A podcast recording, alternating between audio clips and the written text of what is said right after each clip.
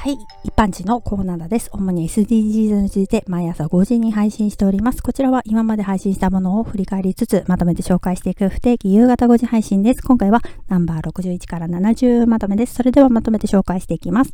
ナンバー61、2100年の日本の気温、2022年3月2日配信ですね。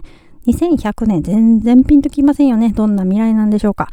子さんやお孫さんがいる方はどうにかしたいっていう気持ちでしょうかね。次、ナンバー62、食品ロス。新型コロナウイルスの影響で飲食店に客がほとんどいなくてガラガラの時期ですね。別に手をつけないでそのまま残してもいいんですけど、それだとそのまま店は破棄するでしょ。だから、食品ロスを考えて自分が食べないものを戻すお断りを入れるっていうことを試してみたんですよね。イレギュラーなことすぎて店員さんをおろおろさせてしまいました。ある時、代わりにサラダを持ってきてくれた気の利く店員さんもいたんですよ。そういう気遣いありがたかったですね。次、ナンバー63、咀嚼音。流行もありますけど、障害者にも咀嚼音の動画をずっと見てる人いるんですよ。自分も食べた気になるんですかね。次、ナンバー64、軽犯罪事実隠蔽。軽犯罪といってもいろいろありますけど、同僚たちの軽犯罪としては、盗みや盗撮ですね。窃盗はすごく多い気がします。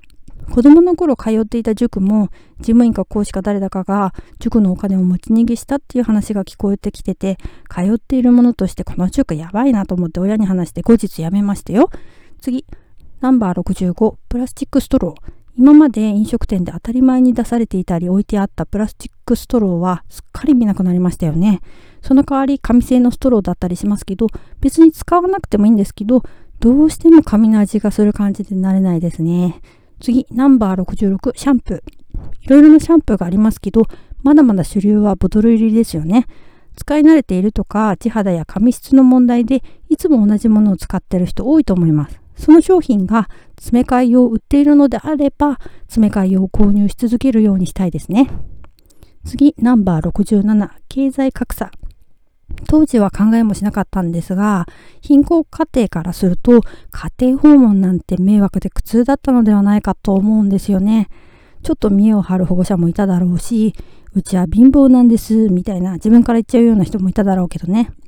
担任の先生は、一日に何軒も回るわけだし、お茶出してケーキ出す家もあればお茶も出てこない家もあっただろうし、比べるつもりがなくても経済格差がはっきり出てるから実感してたはずなんだよね。次、ナンバー68、障害者への偏見。福祉の仕事に携わっているからといって、みんながみんな障害者に偏見を持っていないわけではなかったよって話ですね。立派な経歴をお持ちの方がそんなこと言うってことありますよ。そういう気持ちも今は違和感があってもずっといると麻痺しちゃうから初心をいつまでも忘れないようにしようって思ってます。次、ナンバー69、女性の政治進出。女性といっても同性でもみんな同じではないからね。自分の考えを貫く人もいれば、常に流される人もいますしね。